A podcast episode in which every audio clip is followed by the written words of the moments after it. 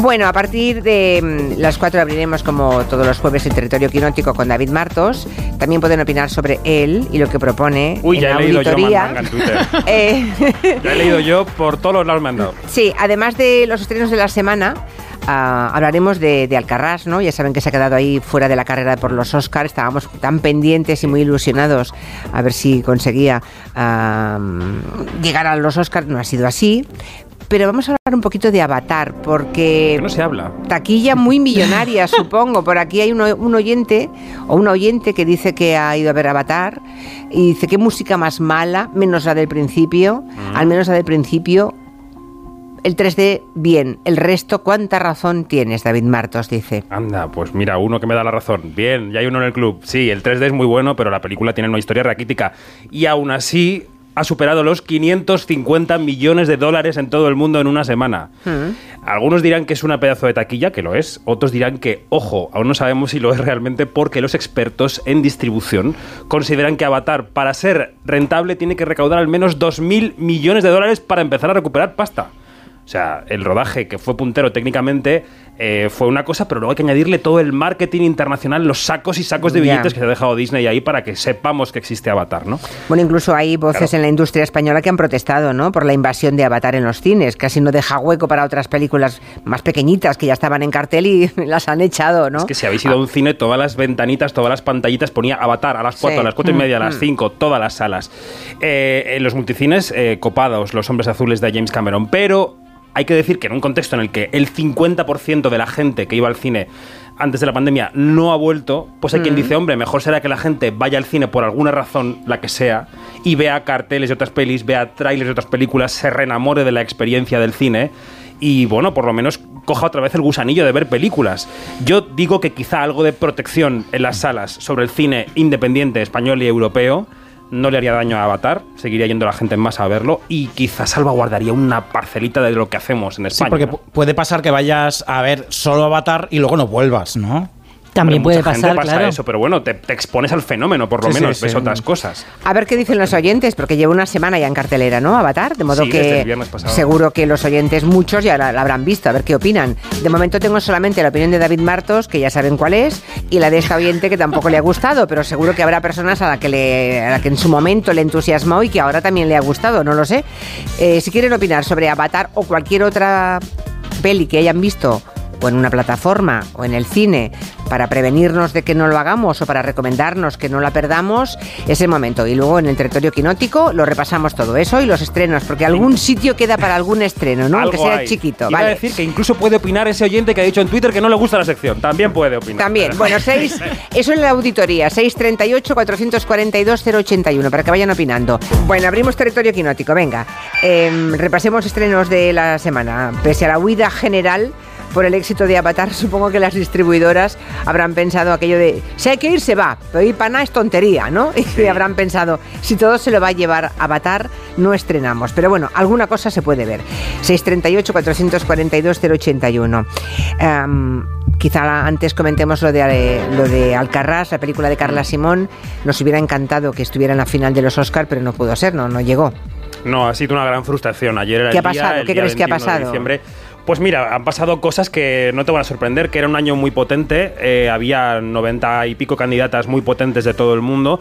Yo personalmente pensé que aunque fuera un año reñido iba, iba a estar en la shortlist de 15 películas, quizá no en las 5, pero sí en las 15, y no, nuestro oso de oro, nuestro oso de oro brutal de Carla Simón se ha quedado fuera, y yo creo que no es por la calidad de la película, eh, que es magnífica, sino porque era un año complicado, y además se han dejado la piel en la promoción, o sea que, bueno, no ha podido ser, como en el fútbol. ¿Y cuáles, y cuáles sí han entrado? Hagamos un poquito de repaso, ¿no? De las películas de las que hemos hablado aquí que sí están. Pues Argentina 1985, Bardo de Iñárritu, EO, la película del burro de la que hablamos la semana pasada, la belga Close, la danesa Holly Spider. Hay mucho nivel, ¿eh? Eh, Lo que está claro es que ir a Cannes o ir a Venecia eh, te da un plus de legitimidad para esto. La mayor parte de la lista está formada por pelis que han estado en los dos grandes festivales y eso es un cauce que ya está siendo así cada año. Y luego ocurre eso que tú llamas la diplomacia cinematográfica, ¿no? Que eso hay que trabajárselo mucho, no todo el mundo sabe ¿eh? manejarse en, en esas alfombras. Bueno, y las autoridades eh, españolas, de todo color político, esto se achaca a todos los partidos, no acaban de encontrar la manera de que nuestro cine esté más presente en los grandes festivales y eso también es diplomacia. Vale, Eso son vale. relaciones internacionales que no estamos haciendo bien y no sé muy bien qué está fallando, la verdad. y en el resto de categorías, el cine español, ¿cómo le fue? Pues le ha ido sorprendentemente bien, muy bien, en mejor cortometraje de acción real, porque tenemos de entre los 15 eh, preseleccionados para luego tener cinco candidatos al Oscar, hay cuatro cortos españoles Caray. de todo el mundo. Son, eh, vamos a citarlos, Tula, de Beatriz de Silva, Votamos, de Santiago Requejo, Plastic Killer, de Josep Pozo y El tratamiento de Álvaro Carmona. Eh, o sea, somos una potencia en cortometrajes. somos una verdadera potencia. Hay que recordar que el Oscar de este año, el de 2022, lo ganó España con el limpiaparabrisas de Alberto Mielgo y Leo Sánchez. Y hemos estado nominados con Cobeaga, con Sorogoyen, o sea que sí, lo que somos ocurre, una potencia. sí, somos una potencia en cortometrajes, pero tengo la sensación que mm, esos buenos directores hacen cortometrajes porque no tienen pasta para hacer un largo. Me Bueno, temo, en ah, muchos casos, ¿no? Mm, Esa hay- manera más, mm, digamos, modesta de empezar en el cine. Hay de todo. Hay Ya. muchos cortometrajistas que te dirían que están un poco cansados de esa visión del cine porque hacen cortos en sí mismos. Les Ya. gusta el lenguaje del corto. Pero muchos de ellos, por ejemplo, Cerdita, que este año hemos hablado mucho de ella, fue un corto, ganó el Goya y luego se pudo convertir en largo. Es decir, que Claro. están los dos, las dos vías. Bueno, vamos a los estrenos, venga, venga, de la semana. ¿Qué más tenemos aparte de Avatar? Bueno, pues hay que destacar, eh, yo creo que la gran película polémica de la semana que se llama Broker, como los brokers de la bolsa, ¿no? Y es una película del director japonés Hirokatsu Koreeda. Los cinéfilos conocen a Koreeda porque es un señor muy amable, que hace películas muy bonitas, con unos niños siempre muy adorables, eh, japoneses todos, con familias un poco desestructuradas, que luego encuentran siempre un camino para reunirse, varias familias de varios padres, varias madres, bueno.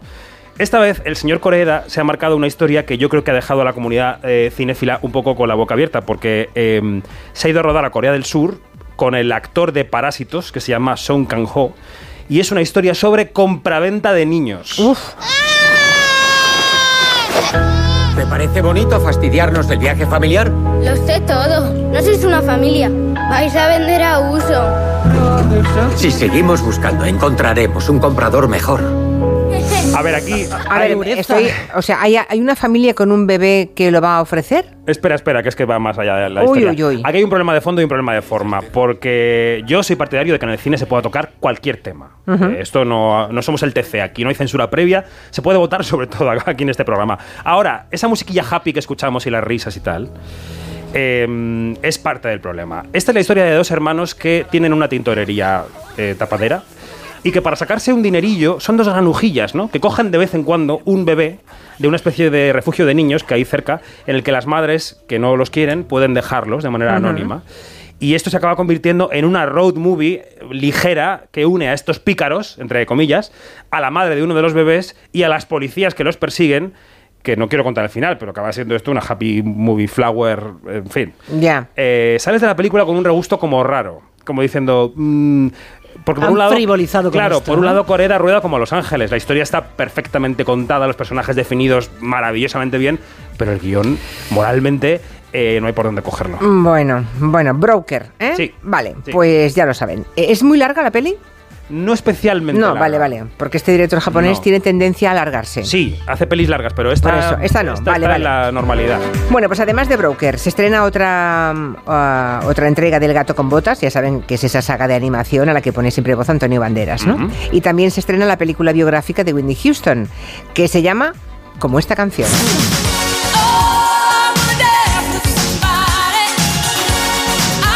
Esta sí que es larga, creo, ¿eh? La peli. Sí, dos horitas y 20 minutos. Ya Pues es yo que quiero no no hay verla. mucha peli Do- corta. No. Hoy he visto la película de Spielberg, la nueva, que llega en febrero. Ha venido Que feliz. sabe Marina que estoy embargadísimo. He venido feliz porque me ha parecido eso. No puedo decirlo, pero lo digo. ah, tres, dos horas y media también de Spielberg. Vale, vale. Bueno. Pero la de Whitney Houston también está bien. La de Whitney Houston, ahora llegaremos a cómo está. Voy Vale. a decir que hace un repaso por la vida de la cantante, que todo el mundo sabe que murió en 2012 a la edad muy temprana de 48 años. La interpreta la actriz Naomi Aki, que ha tenido en general buenas críticas. Eh, recordemos, chica del coro de Nueva Jersey, que se convierte en estrella internacional.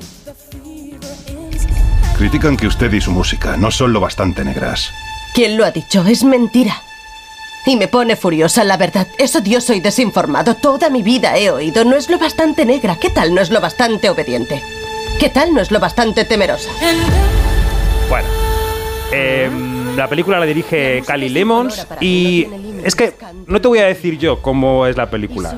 He hecho una pequeña selección, así un vistazo en Google de lo que dicen los medios internacionales, ¿no? Los ¿Y? más Ah, prestigiosos. sí, sí, sí. ¿Mm? The Guardian, evita los temas espinosos. Bueno, IndieWire, película básica es como leer su perfil en Wikipedia. Empire, no profundiza en la complejidad emocional del personaje. Variety, la película es lo suficientemente franca sobre su adicción a la cocaína, pero los últimos días de Whitney están representados con recato. Pues nada más que añadir. Película Vaya. muy blanca, muy enciclopédica. Ella está muy bien. Bueno, y a los fans de Whitney Houston que les guste su música y sus canciones van a disfrutar seguramente, ¿no? Sí, un estarán todas, ahí ¿no? en la película, claro, Salen todas las canciones, Sí, sí, claro. sí, sí. Vale, vale, vale. Pero Bueno, está en la línea de, de biopics musicales que a mí no me han gustado mucho. Por ejemplo, Bohemian Rhapsody a mí no me gustó demasiado y la gente fue a verlo, pero en fin, me gustó mucho más el del Elton John. Mucho más, John, de acuerdo mejor. totalmente. Eduardo Saldaña está poniendo cara rara. A ver, opine usted. me pareció malísima. ¿cuál? ¿La de Whitney Houston? La del Elton John. Ah, la de Elton John. Muy- es que los pelis musicales me ponen un poco nervioso. Ah, bueno. Si Ya, no te ya. gusta el género. A la vuelta hablamos de series. Por aquí ya dice un oyente, Jorge, que Puñales por la espalda 2 se estrena mañana en Netflix. Así bueno, es. hablaremos de esta y de otras series. Y si quieren recomendarnos alguna otra, nos cuentan.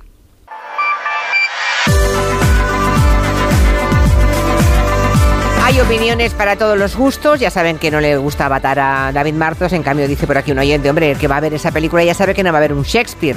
De la misma forma que otro oyente dice que Alcarrás es una pesadilla. Es muy Pero pesada. vamos a ver, Dice, es muy pesada. Parece un documental con actores no profesionales. Bueno, pues cada uno dice lo que le parece. Pero a mí no es que no me guste Avatar porque sea una película ligera y un entretenimiento. A mí eso me parece fantástico. Que la gente vaya al cine a pasarlo fenomenal y a ver ahí las- los bichos azules buceando me parece genial. Ahora, tiene el mismo guion que mi mañana de hoy, que es nulo. Claro, que es aburrida. Piense una historia, señor Cameron. Vale, más comentarios de oyentes. Hola Julia y gente de Gelo, os felicito por el programa.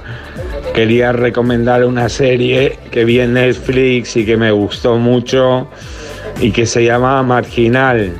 Es muy buena, es una de las mejores que he visto en Netflix. Pues mi hija fue ayer a ver Avatar con su marido y ella no estaba muy animada porque, bueno, no le hacía mucha gracia. Pero salió muy contenta, me dijo que le gustó mucho y yo de hecho quiero ir a verla y posiblemente vaya a verla aunque sea sola, que no me hace mucha gracia ir al cine sola, pero la quiero ver y no me importa ir sola para ver esta película. Hola Julia, te estoy escuchando. ¿Me podría decir qué, qué le pareció la serie Lock and Key?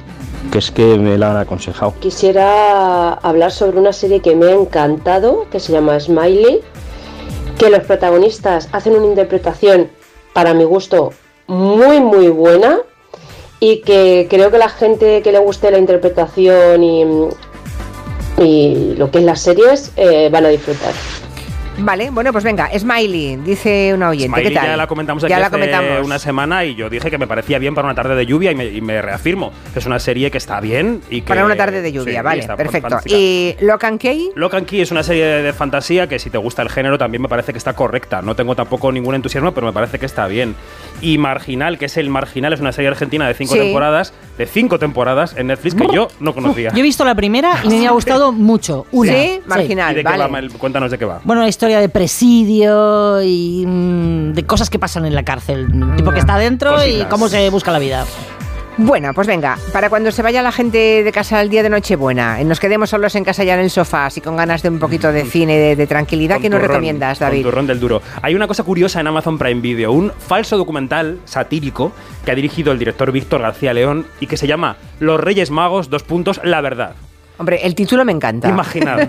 Parezco Sofía y las chicas de me oro. encanta. Imaginad. Sí. Los Reyes Magos pasan por un momento anímico bajo, ¿no? Dos mil años trabajando, Papá Noel lo han conseguido todo, están muy cuestionados. Y a Gaspar se le ocurre llevar a Palacio a un equipo de documentalistas para reflotar su imagen. Esto suena así. Si somos los Reyes Magos, nos dedicamos a hacer regalos. Que sois tres señoros. Vamos a ver qué te ponemos para llenarte un poquito porque estás hecho un esfuerzo. Qué horror. La voz os suena, ¿no? Es eh, nuestro Lorenzo Caprile, que es una de las estrellas invitadas de este Anda. falso documental satírico. Ah, mira. Está Caprile, que les intenta mejorar la imagen a los Reyes Magos. Está Esti Quesada, soy una pringada, que Ujú. intenta que estén en redes sociales.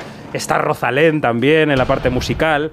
Tiene bastante gracia. Y la madrugada de Nochebuena, entre ojo cerrado y ojo abierto, con el turrón eh, duro, es una buena opción. Oye, y una que se llama Café con aroma de mujer, que dice aquí Celso, que la está viendo con un bote de talquistina al lado porque le entra urticaria, pero que al mismo tiempo está enganchadito.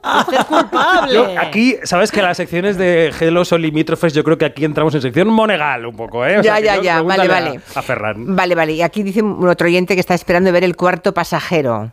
El cuarto pasajero es la peli de Alex de la Iglesia, que me ha parecido una comedia fantástica. Yo Vale. creo que Alex en algunos finales de sus pelis se desparrama totalmente, pero esta me ha parecido que estaba muy bien. Sí, ¿eh?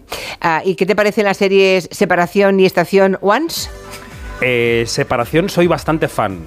Eh, la otra, normal. Estación Once, normal. Sí. Vale. No te pregunto nada más porque, bueno, no dejen de preguntarle a David Martos, por favor, que se han animado tarde y ahora tengo, me han entrado en batería un montón de Cada preguntas. pregunta un voto, un voto. No, no, que es que además hay tantísima cosa que ver en plataformas que no, yo lo que no sé, A, cómo David Martos puede verlo casi todo, digo casi porque todo es imposible, de verdad, y, y B, quien no es David Martos y no se dedica y no le pagan, tampoco sé de dónde sacan el tiempo de ver tanta cosa. A mí no me da la vida, pero en fin. Bueno, eh, luego vamos con la auditoría.